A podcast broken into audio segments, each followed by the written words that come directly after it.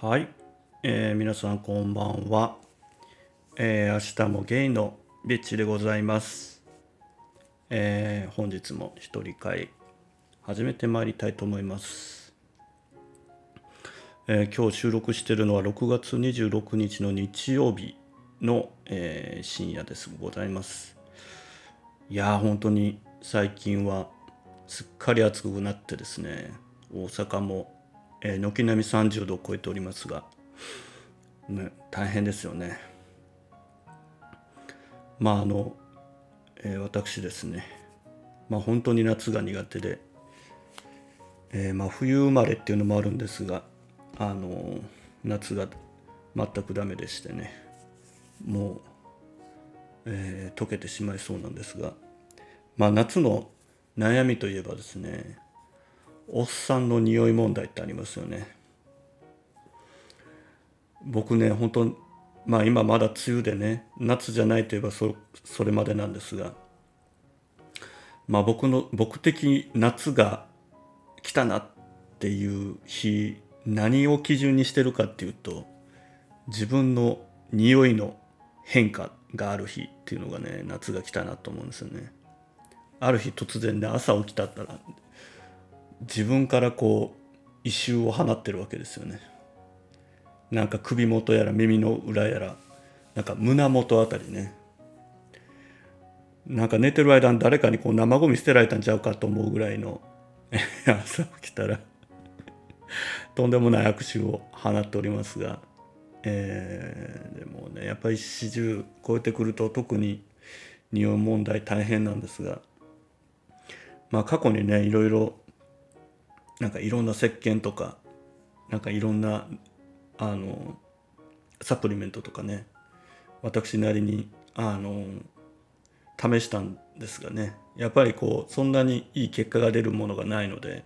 まあ大体こうサブスクというか定期便を夏が終わると断っちゃうんですがこの季節になるとねまあ各メーカーさんから今年こそどうでしょうみたいなねあの DM が届くんですよね。臭くて悪かったなと思うんですがねもうもうその手には乗りませんよということで。うんもうなんか多分なんか飲んだからどうにかなるんじゃないんだろうなっていうね感じはありますが。はい。いや本当に皆さんどうしてるんだろうね。なんかあのこれ飲んだら夏場のこう匂い抑えられるよっていうのがあったら教えてほしいんですちなみにですね私の夏の夏に絶対やるその匂い対策の一つはねあの えっと脇毛脇毛を一旦剃るっていうのはね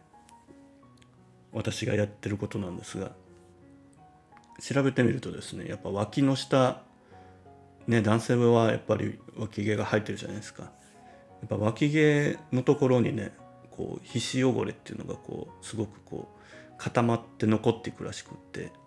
なんかそれが良くないっていうかね匂いの元になってるっていうことがあるんで夏が来るとですね一旦私毛を剃り落とすんですよね。もう6月も末ですからもうそろそろ私のあの脇の下も一旦ツルツルになるタイミングになってまいりました。また皆さんのえー、おじさんたちの匂い対策ありましたらねまたお便りでお知らせください。はいということであの、えー、今回の一人会なんですが、えー、実はねえー、っと先立って、えー、ツイッターの方では、えー、お便りこんなテーマで何かありますかっていうのを問いかけてたんですがね、えー、今回は20代もしくは若い頃にえー、没頭していたことありますか？っていう、うん、そんな呼びかけをしましてお便りを募ったところお二方お二方からお便りいただきまして、えー、もうありがたい限りでございますよ。今日はそんなお二方のお便りと、えー、私の、えー、自分の体験も交えながらお届けしたいと思いますが先に言うとくとですねこのお二方の、えーと、お便りと私が喋ろうとしたことがめちゃめちゃリンクしてましてああこの年代の人たち僕も含めてって大体こういう道通るんだろうなと思いながらはいお便りいいてニヤニヤしてました。はい。あとね今回はえー、っと私の後半の部分のでおしゃべりするに先立ってですね是非予習であの見ていただきたい、えブログ画像動画がございますので、えー、そちらはこの番組の概要欄のところのにリンク先ノートの、えー、リンク先を貼っておりますので是非そちらを、えー、見てから、えこの先聞いていただけると嬉しいです。なお先に 言っときますが多少ですね過激な画像とか、えー、ちょっとこうへんてこな動画とかがねあの多数貼り付けてあるブログですので、えー、あんまり刺激に強くない方 えー、はやめといた方がいいかなと思います。はい。ということで、じゃあ早速お便りから紹介していこうと思います。はい、お便り、えー、ヤマピーさんからいただいております。ヤマピーさんといえば、えー、まあ、ご存知の通り、えー、ポッドキャストされておりますよ。と、あと YouTube ね。えー、ノルウェーから、え、おじさん2人、ノルウェー同棲生活という番組をされている、えー、ヤマピーさんです。ヤマピーさん、ありがとうございます。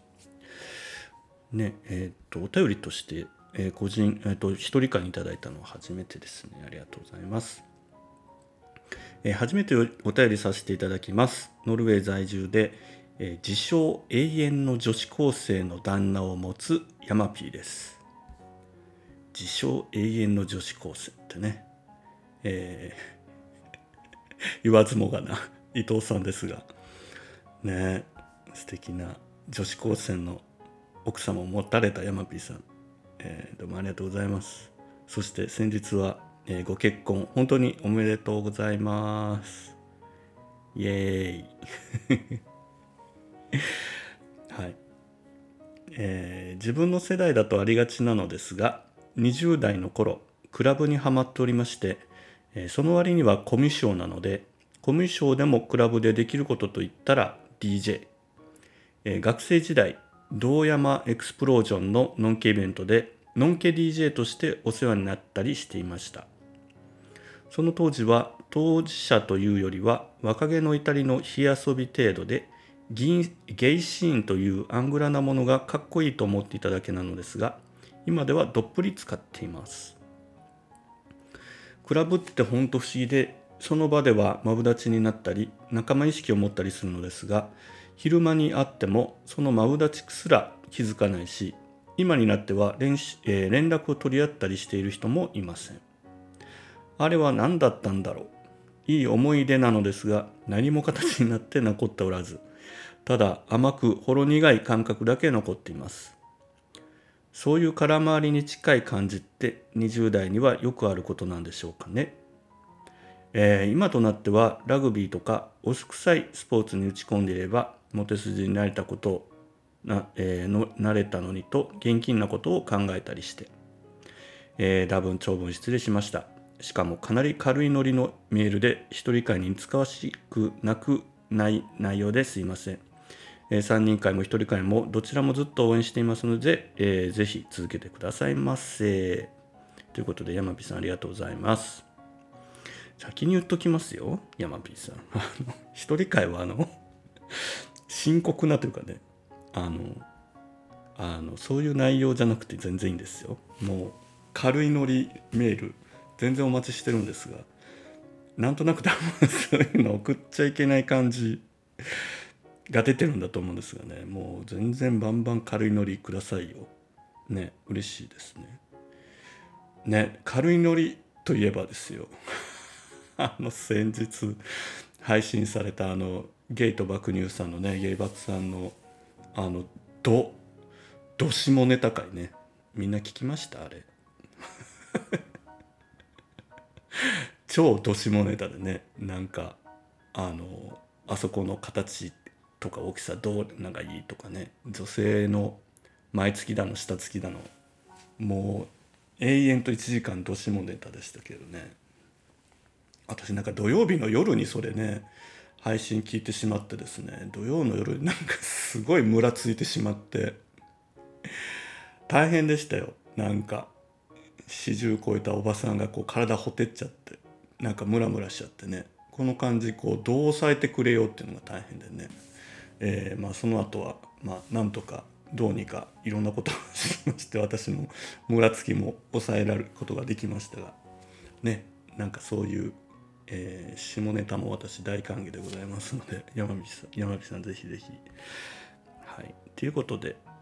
うん、山火さんの20代のハマったことはクラブそして DJ ということでね。これ山火さんの前配信でもお話しされてましたよね。しかもねこうもう大阪ゲイクラブといえば堂山町のエクスプロージョンっていうのはねもう何周年になるんだろう。20周年以上だよね。20年以上うーんだったと思いますね、うん、もう、えー、本当に歴史のある、えー、クラブですが。なんとあでもそうか20代の頃っていう方はもっと昔か。二十数年だよね。で学生時代に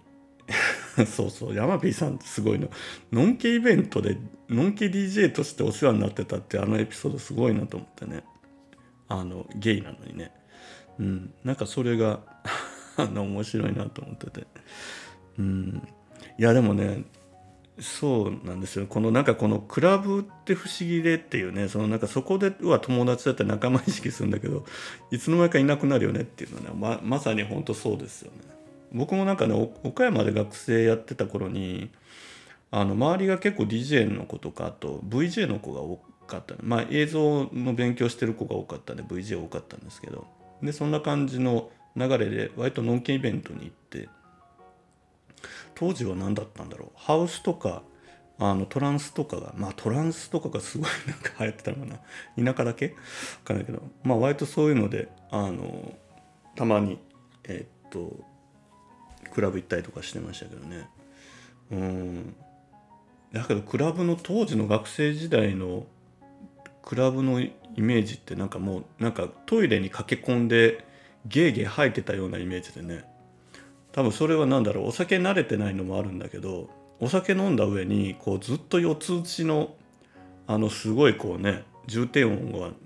あの聞いてるとですね あの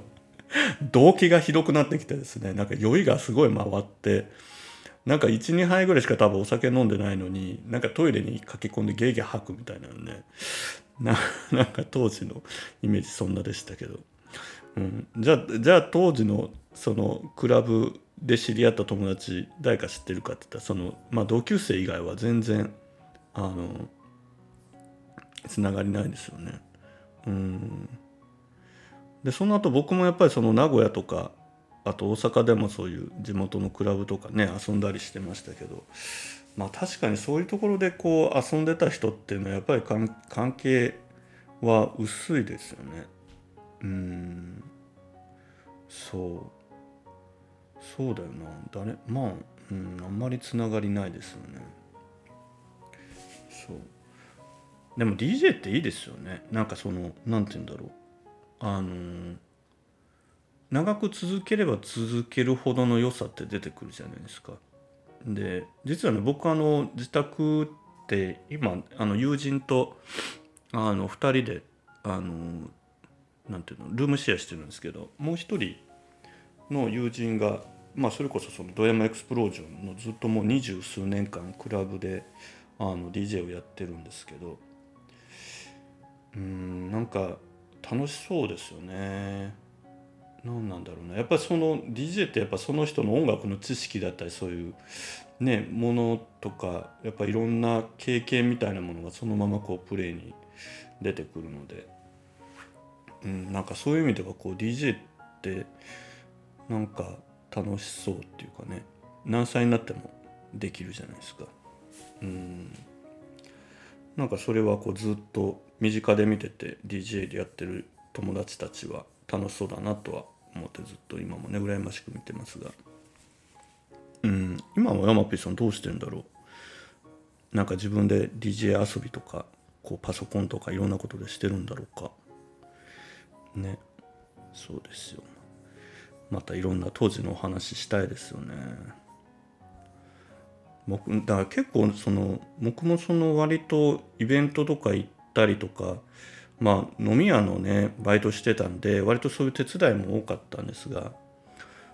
僕がデビューした頃ってね、まあ、この芸業界にデビューした234年前ぐらいってあのもう今はあんまりこういう言い方しないですが、まあ、オネハウスっていうねオネオネハウスの全盛の頃でしたけど。うん。で当時ねなんか学生時代の岡山時代に初めてね生まれて初めてできた彼氏がなんか当時ねオタク DJ オタク DJ って呼ばれてて。オタク DJ っていうのはあの DJ のオタクっていう意味じゃなくって自分家で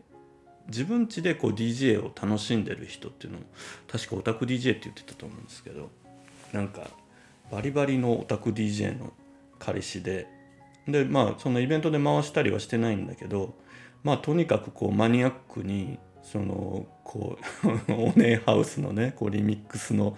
音源をこう入手してはですねそれを自分のパソコンでつないでかつないだこうミックス CD みたいなのを作りまくってたんですよね。だから僕は当時その二十歳ぐらいだったんでそのまだそんなねゲイカルチャーみたいなオネハウスのカルチャーみたいなのにほぼ触れてない時にできた彼氏からですね付き合ってすぐに20枚ぐらいねこう自分で CDR とかで焼いたの CD でしかもね全部裏にあのプレイリストが載っててね。そうです。これはこれはもう絶対マストみたいな。これは絶対知っときゃな知っとかないといけないですよみたいな。うん。まあ名曲たちをですね 教えてもらいましたね。まあなんかまあそういうのがでも後々なんかねああ教えてもらってよかったなと思いましたよ。うん。で当時とかは結構まあミーシャとかがねすごいやっぱりこの芸業界の中のそのまあオネーハウスとかだったらに日本人のアーティストとしては結構人気でね結構それのリミックスの、えー、曲とかねに合わせてみんなでこう両手を広げてですね横乗りしながらなんかイベントで楽しんでた思い出があるんですがうんなんか今の40代の方とかね50代の方とかまあ50代になるともうちょっとディスディスコっぽいのかなみんな聞いてたのって。40代ぐらいの人とかから30代後半ぐらいの人は多分オネエハウスとかが主流だったでしょうね。なんか最近本当にゲイイベントとか行くとあんまりハウスとかもかかれてなくって結構まあロックだったりヒップホップだったりとか、まあ、なんならもう歌謡曲とかアイドルとかみたいなあんまりそのいわゆるこうあのクラブミュージックっていうのとはまあヒップホップはまあもちろんクラブミュージックなんだろうけどとは違うようなあの音が多くてあなんか、まあ、たまにそういうのも言ってみるとねあ全然昔とはあのまた音が違うんだなと思いながら。うん。そうですよ。そうそうそんな時代でしたね。またエマピーさんの当時のねなんか回してたあの曲で あの印象的なものねあったらまた聞かせてください。はいヤマピーさんありがとうございます。うん。ねえさえもう当分クラブ行ってないよなクラブとか大きい箱のねあのゲイナイトとか行ってないですよね。ねでまあやっぱりクラブの大きい箱ってやっぱりこう時代とともにこうなんかどんどん変わっていくのでまあこの間だったらねあのもう本当にゲイナイトのといえばみたいな感じでずっとやってたあのアゲハでねあの東京新木場のアゲハももうクローズドしちゃいましたし。うん。なんかますますそういうカルチャーっていうのがちょっとなんか薄まってるような気がするんですが。また最近のねそういう情報も教えてほしいな。はい。山 P さんありがとうございます。で、えー続いて、えー台湾あきらさんからいただきました。なんかこのこの山 P さんからあきらさんへのつながりってもう本当なんかもうねお二方ともポッドキャスターさんでなんかすごいこう気気遣っていただいたかのような ねえー台湾駐在ゲイリーマンの独り言を配信されている、えー台湾あきらさんですね。最近ねこの数日ねもうちょっと僕あきらさんロスになってて昨日かな一昨日ぐらいあきらさんに DM してね「あきらさん今どこにいるの?」みたいな「出張中?」みたいな感じで。なんか最近全然こうスペースとかでも喋ってないからすごい喋りたいんですけどとかって言ったらね。なんか今ちょうどヨーロッパで、うん、あの出張でかなりハードな日程をこうこなされていてね。あの今日ちょうど僕あきらさんの最新回、えー聞きましたが、えーかなり大変そうだったなと思って。どこだったっけ？どこ行ってたんだったっけね？えー忘れた。あマドリードだ。マドリードに出張してでこれからオフで、えー、とポルトガルに行きますみたいな配信されてましたが、うん、相変わらず世界を飛び回って頑張ってらっしゃるアキラさんですけども。そんなアキラさんからねえーっとメッセージいただきました。アキラさんもね一人会お便りいただくのは初めてでしたが、えーピッチーさんこんにちは、えーポッドキャストやスペースでたまにギャーギャーお話しさせていただいてますが一人会に初めてお便りを出します。台湾アキラです。ありがとうございます。ツイッターでテーマトークやるんだと拝見しまして20代に没頭していたことをおばはんなりに頑張って書いてみますの。書いてみますの。長文となりますことお許しください。ここからちょっとあれだよね。本当台湾アキラさんのモノマネして言いたいけどね。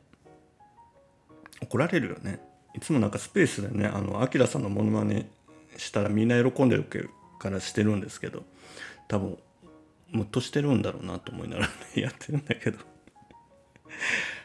ね。ちょっと一人会とかちょっとテンションしんどいね。やめとこう。えーよく言えば好奇心を旺せ悪く言えば中途半端に何何でも手を出す。そんな多感な20代で一番没頭していたのはレコード収集でした、えー大学4年生の時の就職活動の最中、さなかかな、えーどの会社からも内定をいただけない状況で僕ってなんだか社会不適合者なんて自分の将来に少しばかり絶望を感じていた頃海の向かうのアメリカでメインストリームにのし上がっていたヒップホップや R&B といった音楽にどんどんのめり込んでいき音楽そのもののかっこよさやアーティストのリアルな生き様に傾倒する中で自分のちっぽけな将来の悩みを消し去りたくてさらには惨めな今の自分をファッションで、えー覆い隠すかのように、えー夜の渋谷や六本木に遊びに出る生活を送るようになっていきました、えー当時の渋谷のこれは宇田川町でいいのかな？宇田川町か宇田川町か、えーはいわゆる b ボーイ系の輩が大勢集まるエリアで僕もダボダボの洋服で身を固め週56回はテレ,、えーレコード店に通い、えーアルバイトのお金を全部注ぎ込んで、えー常に新しい音楽を求めていました、えー買ったレコードを6畳一間の中央に置かれた荷台のターンテーブルに乗せてニューヨークニューヨークで活躍するトップ DJ の、えー真似事をする日々、えー真にリアルで武骨で悪っぽくあることがかっこよさの基準となる世界でゲイというセクシャリティを隠しながらも自分はそれらの音楽の情報をひたすら集めてそれを糧の一つとして黒人音楽シーンの、えー淵辺でふらふら生きる、えー音楽やファッションといったカルチャーに身を置いた人生を謳歌できたら大学卒業から就職という安定感抜群の人生ゲームから外れたことに対するアンチテーゼとして自分自身を何とか肯定したかったのかな。と今ではそう実感しています。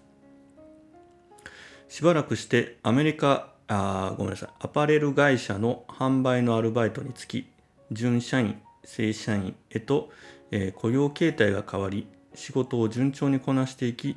またその頃から自分の生活にゲイライフの要素が入ってきた段階でヒップホップカルチャーへの系統は徐々に少なくなっていきましたが今でも色あせない思い出というかあの頃の音楽を聴くと人生の甘さも、えー、苦さも瞬時に思い出せる。そんな音楽生活の、えー、元に元となるレコード収集は僕の20代前半の人生を占める大切な経験です。時代は変われど僕の音楽の趣味はその頃とあまり変わってなかったりします。どんなことでも没頭できる何かを見つけられたこと自体がラッキーだし熱中できた経験は自分を裏切らないななんておばはんは思います。ちなみに集めた何千枚というレコードは台湾に引っ越すタイミングで二足三門の値で売り払ってしまいました。注ぎ込んだお金は回収できず大損でしたね。わら、えー、長文多分失礼しました。台湾アキラの黒歴史でした。えビッチーさんの今後の一人会配信も楽しみにしています。追伸ダブルアキラも飽きられない程度にわちゃわちゃやっていきましょうということで。あ台湾アキラさんありがとうございます。これね、いただいたタイミングがまさに出張と出張の間のちょっとね、多分落ち着いた瞬間なんでしょうが、そんなくたくたの時にね、こんなしっかりしたお便りいただいてありがとうございます。やっぱりあれね若い頃どうでした？って言ったらやっぱりこのおてんばツートップがこうねぶっ込んでくるっていう。ヤマピーアキラこう40代ねこう今もこうしっかりギラギラ生きてるこの おてんばツートップからお便りが来るっていうのはねいいですよね。うんうん、でやっぱりこううんなんか僕らがその20代の頃であの没頭するってやっぱりこの音楽かやっぱファッションとかね割とそういう感じだったんじゃないですかね。うん、僕も振り返ってみるとやっぱりそういうものにこうハマっていくとかまあ今みたいなそのあのスマホみたいなものもないしインターネットもで得られる情報もまだ限定的でやっぱり結構アナログにこう自分で足で動いて得られる情報みたいなものの価値っていうのがすごく高かった時期だと思うんですよね。だからそういう意味で言うとやっぱあの多分ヤマピーさんもアキラさんも多分その音楽っていうねなんかそれをこう探求するとか新しいものに出会うっていうことがかなり何て言うんだろうやっぱ情報のインプットとしてはすごくこうまあこうワクワクするっていうかねなんか若いあの人たちにとってやっぱりこう楽しかったですよね。あとはまあファッションとかだったらちょうどやっぱり古着とかがすごくまあ一つのブームの時期だったのでうん。そうそうそう。古着屋とか行ってましたね。よくわかんないもんかってね。私もだからこう美大に行ってたのでなんか田舎町からねあのそういう大学とかに行ってったらなんかちょっと変な格好しなきゃいけない と思って。すんげえわけわかんない。なんか古着とか買ったりとかあとパンツビリビリに破ってこうピンとして汚ね格好で歩いたりとかね。まあとなとにかくそんなことしてましたがそういうものとやっぱりこうちょっとねアンダーグラウンドな音楽っていうのはやっぱ親和性も高くてですね。やっぱ音楽ってすごく重要でしたよね。うん。僕はあんまり R&B とかヒップホップってそんなに当時はそんなに聞いてなくってどっちかというとこうヒットしたものをねこうさらっと聞くぐらいでしたけど当時僕はヒップホップとか R&B で一番好きだったのは誰だろうなローリンヒルとかが一番流行った時期かな二十歳過ぎぐらいで。もうとにかくローリンヒルのあれ何だったっけザッツシングでしたっけなんかありましたよね。あの辺をずっと聞いて楽しんでましたけどね。僕でもなんかその辺からもうちょっとこうあの R&B とかよりはですねなんかちょっとラテン系とかジャズっぽいこうものジャズハウスとかこうラテンハウスっぽいものが好きになってですね。僕はこう割と20代前半の頃一番よく聴いてたアーティストさんはあのマンデー・ミチルさんっていうね。まあ今もシンガーとして活躍されてましたけど。あのマンデー・ミチルさんとあのドラッグクイーンのホッシーさんとかねあと MC の方と3人とかでこう夜にねこうカウントダウン番組割とそういうちょっと何て言うんだろうあのクラブミュージックのこうカウントダウンみたいなのの番組をされててでそこでこうマンデーさんの音楽に触れてでその時にちょうど出た曲が「You Make Me」っていう曲でしたけどね、まあ、当時なんかすごく僕には刺激的というかあのとてもすごくあのなんていう気分にあってですね。そこから割とその Monday満ちるとかまあ当時そのあの彼女えっ、ー、とプロデュースしてしてたあの大沢伸一さんとかね。でそこから Mondo Grosso とか好きになったりとかまあ Fantastic Plastic Machine とかその辺を聞いていったりとかっていうのがなんとなくこう20代の好きな音楽でしたけど。うんでもなんかそういうふうにこうアーティストとかいろんなプロデューサーで追いかけていくみたいな聴き方もだんだんやっぱり30代ぐらいになってくるとそういうのがなくなってきて。まああの今は本当になんかあれですよね。やっぱサブスクリプションで音楽を聴くようになってからはもうプレイリストごとでこう聴くようになっちゃったんでなんか耳で聞くとなんかああなんか聞いたことあるって分かるんだけどまあ誰が歌っててとか誰が作ってとか誰がプロデュースしたかとか知らないままなんとなくずっとこう聞き流してるみたいなのがあって今もちょうどこれ耳からは僕も今ヘッドホンで、えー、聞いてますけども、うん、これも今もう Apple Music のプレイリストで、まあ、気分だなと思うものを選んで聴いてますけどなんか音楽の聴き方自体がうんなんか昔のその探して聴くっていう感じじゃないですよね。っていうよりはなんとなく自分の気分がみたいなものをこうどううまくコントロールするかっていううん、なんかそのバランスをするためのこう一つの要素としてこう音楽っていうのを使ってる感じがあるので、うん、なんかこう音楽の役割ってだいぶ随分と変わっていってるような気がして。まあそういうのもあれば、まあ、もちろんねこうだからこそあこのアーティストさん好きだなとかっていうことに関してはなんか深掘りしていくっていう、まあ、二極化していくのもあるでしょうし、まあ、k p o p とかみたいなものにね好きな方から言うとめっちゃこう自分で推しとかね深掘りしていくみたいなのもあると思いますが、うん、最近僕あんまりこう k p o p とか聞いてなかったんですけどあの二次プロジェクト ベタに二次プロをあのテレビでこう娯楽として見てるうちにですねなんか k p o p の音楽が耳に入ってくるようになってから割となんか聞くようになって、うん、今は今一番楽しみにしてるのはですね、まあ、k p o p と言っていいのか分かんないけど、まあ、韓国と日本、まあ、両方でプロデュースされてるあの XG っていうねあのガールズグループのあの次の新曲の 配信をひたすら待ってますっていう状態なんですが、えー、私は今あの XG に自分を投影してですねこうイケてる女みたいな女の子って感じでねなんか好きなんですよね、うん、まあまた皆さんの好きなアーティストとか音楽の話ぜひ聞かせてくださいね。うん。でアキラさん。うんなんか僕なんかやっぱアキラさんってすごいなっていつも思うんですよね。なんなんて言うんだろうな。やっぱ自分の関心みたいなことに対してこう何て言うんだろうな。ちゃんとこう向き合ってこう行動してる人だなっていうのがあって。なんかまあそのまあ僕とかアキラさんの世代って本当にあの氷河期でね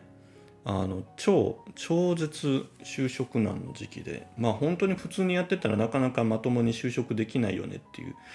時だってなんかまあもう世代全体にこうなんていうか諦めムードがあってなんか普通にあの自分の行きたい会社になんか入れないのが当然みたいな中でまあいまだにやっぱり周りもこう非正規雇用の人が多いわけですけどまああのご多分に漏れず明さんも僕ら僕も、まあ、当時はそういう就職に対して大変で僕の場合はもうもう花からもうそのタイミングで就職するのを諦めてあの就職浪人という形で大学に進んだりとかしてなんか学びたいっていうよりはもうなんかちょっとでも就職の活動のタイミングを遅らせようみたいな感じで進学したりもしたんですが、まあ、明さんの場合はですねもうちょっと一旦いい具合にドロップアウトじゃないけどまあいわゆる普通のこう就職活動で正社員目指すんじゃなくてまあ一旦音楽とかそういうカルチャーの方にこう身を委ねることによってですねまあちょっと違う道を歩んでで、まあ、結果的にでもそこからそのアパレルでこう正社員までこうけねこうあの入っていって今まあ言ったその道でこうね世界を飛び回りながら仕事をするぐらいまでなられたっていう。でもそこにちゃんと何て言うんだろうそのプロセスプロセスのその過程でちゃんとこうあの自分を出し切ってるんだろうなと思ってね。なんかそのアキラさんのこう、うん、なんかこう出し切る感っていう感じはねそのなんかそのなんていうの？結構その欲求は強いですよね。見てても。うん、なんか本人はそうでもないよみたいなこうあの表面はそうやって言うんだけどやっぱり行動がすごいですよね。なんか絶対こうやるって言ったことに対してこう淡々とちゃんと準備してこう実行してるっていう感じは僕もいつもあきらさんのこと尊敬してるんで、うん、やっぱり 20代からやっぱり独自のあきらさんの道の歩まれ方したんだなっていうね。やっぱこのお便りでもすごく分かりましたよ。だからやっぱり山 P さんもねあきらさんも2人とも今海外で仕事されてますけどやっぱりその時その時にこういろんなものに出会っていってるんだなっていうやっぱ自分の人生をねこう自由にこう突き動かしていく出会いっていうのに対してすごく貪欲にこうあの暮らしされてたんだなっていうことは、まあ、この2人のお便りからもすごく理解できましたよ。うんうん、やっぱり人のルーツを聞くっていうのは面白いですね。うん、っていうのがありました。そして2人ともやっぱりその なんか同じ世代を生きてるものとしてなんかよく似た道を歩んでいってるっていうのがねなんかで2人とも一旦ちょっとゲイとは少し縁遠いところの回り道をしながら入っていくんだけどまあ今はゴリゴリゲイど真ん中を行ってる感じがねまた面白いですよね。はいということでお二人ともありがとうございました。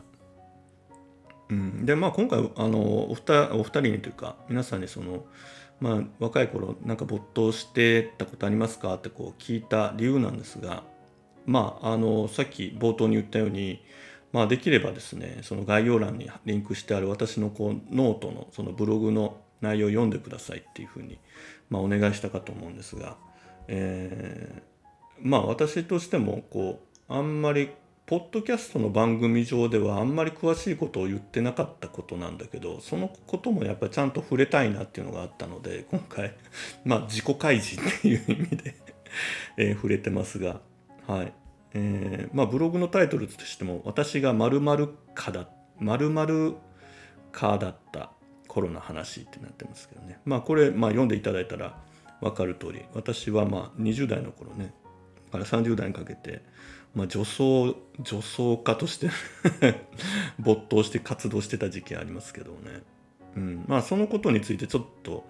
なんか触れときたいなっていうのがあって。であのアスゲーの番組の中でも全然その辺自分が女装しててさとかっていうのは全然話題には出してたんですがなんかわざわざその何どういうことしてたかとかって詳しいことまで触れてなかったんですけど私なんていうんだまあどっちかというとそんな麻生さんとかキャンディーさんってそのゲイのそういうクラブカルチャーとかまあなんかドラッグクイーンがうんぬんとかっていうのとまたちょっと違うあの路線だと思うのであんまりその辺の話って深掘りしたことなかったんですけど。まあいい機会だと思って今日は私が、えー、どういう活動を女装として女装家として活動してたかについて、うん、ちょっと紹介しておこうと思って。うん、でえっと逆に言うとね僕ってそのビッチーっていう名前でポッドキャストをやってましたってやってますっていうことの方が多分僕の周りから言うと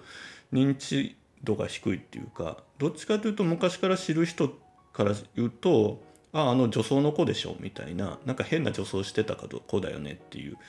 認知の方が高くてですね。実はなんかあのそっちの方が割とオープンにして 表現してたことなんですよね。うん、でまあまあ適当な名前なんですけどひげみひげみっていう名前でずっとね10年ぐらい活動してて。で何だったんでしょうね。ひげみってあの僕のね大親友の東京の友人が当時僕がもうひげ剃ってなかったんである日こうなんか仲良かったドラッグクイーン趣味嬢みたいな感じかな。ドラッグメイクを趣味でやってる人がと仲良くってね。でその方があのまあだからあれだよね。元彼がオタク DJ であったかのようにその人はオタクドラッグクイーンみたいな感じで家塗りしてこう写真を送ってくるみたいな友人だったんですがその人が家に来てなんかドラッグメイクしてみようよみたいな話になったんでまあ家に来てキャッキャ言って楽しかったんですけどだ名前つけようってなるじゃない？って言ってひげ生えてひげ女装だからあんたひげみねってなって割とそこからひげみっていう名前はずっとあの適当なカッコ仮みたいなままあの名前が一人歩きして であとねあのロンドンってね ひげみロンドンって名前ですけどあれ何だったっけ？越の三姉妹のね、えー、ロンドンついてますよね。名前忘れたけど。だからもう適当なんですよね。だからヒゲミロンドンになるかヒゲミゼッターランドになるかどっちかって言ってねゼッターランドって多分当時アメリカのバレーボール女子バレーボールのこう名選手でねあのセッターの女性だったんですがもうそのゼッターランドっていうそのねなんかパワーワードというか響きが好きすぎてねヒゲミゼッターランドにしようかと思ったんですけどねなんかあまりにも直接的すぎたんでヒゲミロンドンという名前で活動してましたね。うん。で僕そのまあまあやばい写真とか動画今回アップしたんですけど実を言うとですね僕あんまりその自己認識として女装してるっていう感覚が当時もなかったんですよ。でえっ、ー、となぜそうなるかというとですね私のその小学校高学年から10代のそのさっきの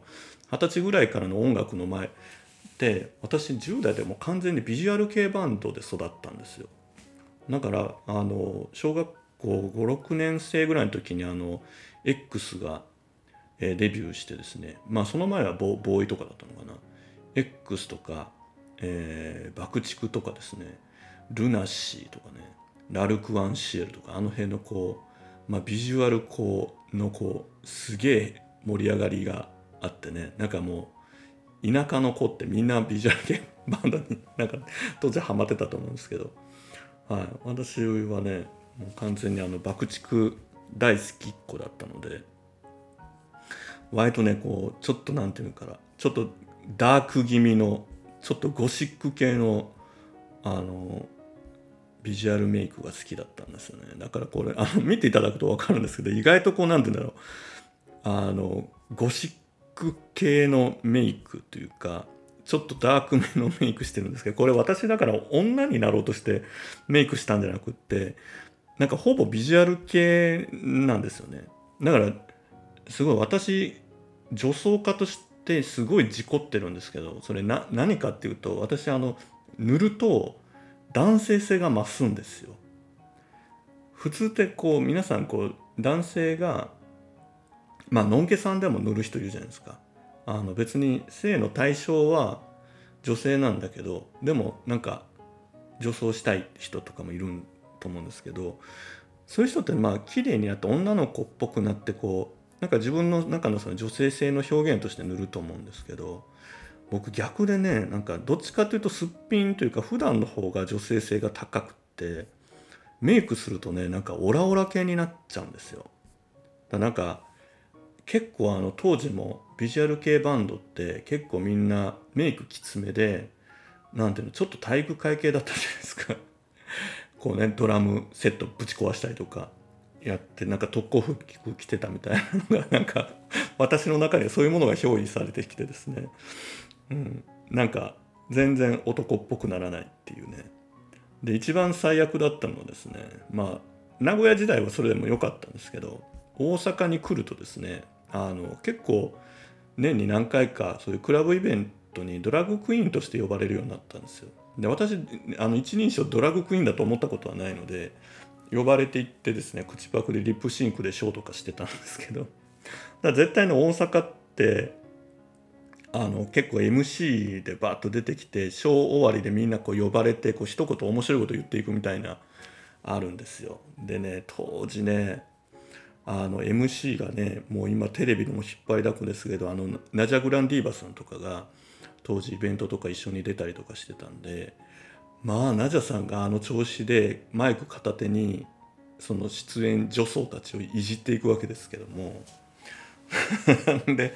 なんか最近出てきた「ひげみロンドン」とかって呼ばれていくとですね私マイク持ったまま低い声で「ああどうも」みたいな。もうあと喋りませんみたいなね。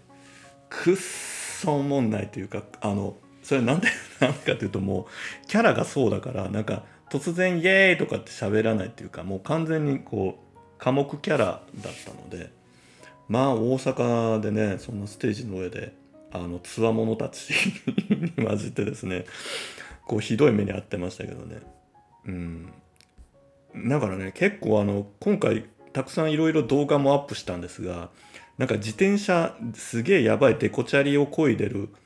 感じもちょっとガニ股なんですよね私ね私普段はガニ股で自転車乗らないのになぜか助走するとガニ股になるっていうねよくわからないこう表現になってるんですよねなのでねなんか当時なんかこう名古屋と大阪でこう助走してたんですけどなんかあまりにもなんかちょっと独特な存在だったのか何なのかうんなんか変なファンのつき方がしてたような気がしますね。うん、なんかこう一部のこうねやばい人たちにこう熱狂的に押されるみたいな感じはありましたけど、うん、いやでもねなんかまあその、まあ、せっかくドラッグクイーンの話が出たので、まあ、なんか当時の、ね、さっきは DJ とかの音楽の話でしたけど、まあ、当時どんな感じだったかっていうと、まあ、僕が初めてねドラッグクイーンを見たのはえっ、ー、とね結構こうメジャーな方を見たのは多分僕は名古屋時代のイベントでえっ、ー、とねそのそれこそさっき言ったナジャ・グランディーバさんが、まあ、245年前ぐらいですよね。もう多分一番尖りきってたというかかっこよかった時期で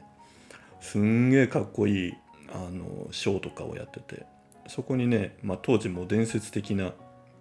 ゴーゴーボーイのね大阪の、えーと、イチコバっていうチコバさんと呼ばれるゴーゴーボーイのね2人がこう大体こう3人セットで大阪からね来てたんですけどもその3人のショーを見見てる時にねまあなんかすげえなと思って。だから僕それ見た時にねこうあの女装みたいな変な変装とかはするけどあこういう舞台に上がってするしちゃダメだなって本当はその時は思ったんですよね。あまりにも違うんでね。うん、でなんか変な映像作品とか、まあ、どっちかというとこう YouTube 上でこう活動する女装家だったんですけどでもなんか結果的に大阪に来るとですねなんか活動がやっぱりそういうクラブイベントが多いのでそういうものを出させてもらうようになってまあなかなかこう心臓がしくしく痛むような思いばっかりしてましたけど。うん。まあでもやっぱり名古屋時代にこうねあの女装してこう街中で変なことしてる時ってすっごいなんか楽しかったなと思って。多分さっきのこうアキラさんとかヤマピーさんが多分もうレコード屋にこう入り浸ったりとかそう音源探したりとかもうそのダボダボの格好してとかっていうのと一緒でなんか変な衣装作ったりとか変なことをやってはそれを街でこうあの映像作品撮ったりとかでそれをこうクラブイベントでこうあの VJ というかこう映像作品としてこう流したりとかして、うん、まあとにかくねその当時本当にちょっとなんか本当になんか変なラリってたんじゃないかな んか私変な薬でもやってたんじゃないかなってこう振り返ると思うぐらいなんかその取りつかれたようにそういう活動をハマってましたね。うんでなんかね結局それがでも私のその人生にどういう影響を与えてるかっていうと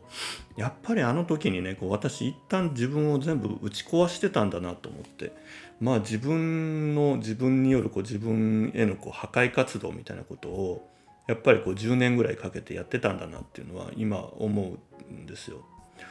でなんか僕も結構やっぱ 10, 10代ってすごいやっぱこう田舎で割とどっちかというとこう優等生だったりリーダータイプだったのでまあこうあるべきみたいなあの人物像ってすごいこう自分でも作ってたし周りからも作られてたところがあって多分本当になんかすっげえ保守的だったと思うんですよね20代ぐらいにね。でそこからやっぱ大学に入って一人暮らしした時にあなんか違うなと思って自分が思ってるその真面目な自分っていうものとなんかこう内心求めてる進みたい自分というか生きたい方向とかが全然違うっていうことに気づいて、うん、である日ねなんかあの学生時代になんか真夜中にこう NHK の BS を見てたらあの結構当時あの割となんていうの演劇のねなんか舞台のあの映像がよく放送されててそこでなんかね塚公平劇団のあの映像が割とあのシリーズであの何日か連続とかで放送されてて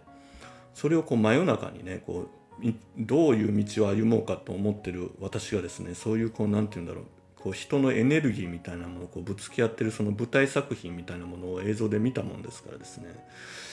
しかもそれねなんか多分大学1年生の夏休みかなんかだったと思うんですよもう私もあもうこれだわと思って そこからあの母親にですねもうある日決心してですね多分自分大学辞めると思うわって言って「えどうしたん?」みたいになったら「自分多分役者目指そうと思うね」みたいな感じがね なんか1年生の夏休み言った覚えがありますがうん、まあもちろんねその後 しっかり考え直してあの、まあ、役者の道に進むこともなく、まあ、大学も卒業して今があるわけなんですが、うん、だからもう私の中ではですねあの役者になりたいなりかなりたかったっていう私の念はですねやっぱり未だにこう消えないわけですよね。もうふつふつと常にその欲求はあってですね。それをこう日常の中だったりとかまあこういうあのいろんな映像作品を撮ったりですね。今で言うとまあ仕事の部分とかっていうのも完全にやっぱりこうまあある種演じてる部分いくつもの人格を演じ分けてるみたいなとこもあるしまああのビッチっていう役役じゃないね。キャラクターか。もうこれも完全にやっぱりこう役柄として私は自分で捉えてるので時々ねあの大女優ビッチーさんってあの言っていただいたり あの、ね、からかれてるのか分かんないんだけど、まあ、大女優ビッチーさんとか言っていただくんですがなんかこう常にいろんなものを憑依させながらですねこうあのそういうあのことをしてるのがすごく楽しくてですね。うん。だからやっぱそういうのってこう今40中頃になってきましたけどやっぱりその10代とか20代の頃のなんか欲求みたいなものとかっていうのはやっぱり今も変わらないんですよね。でし多分これはもういくつになってもそういう自分の欲求は変わらないと思うから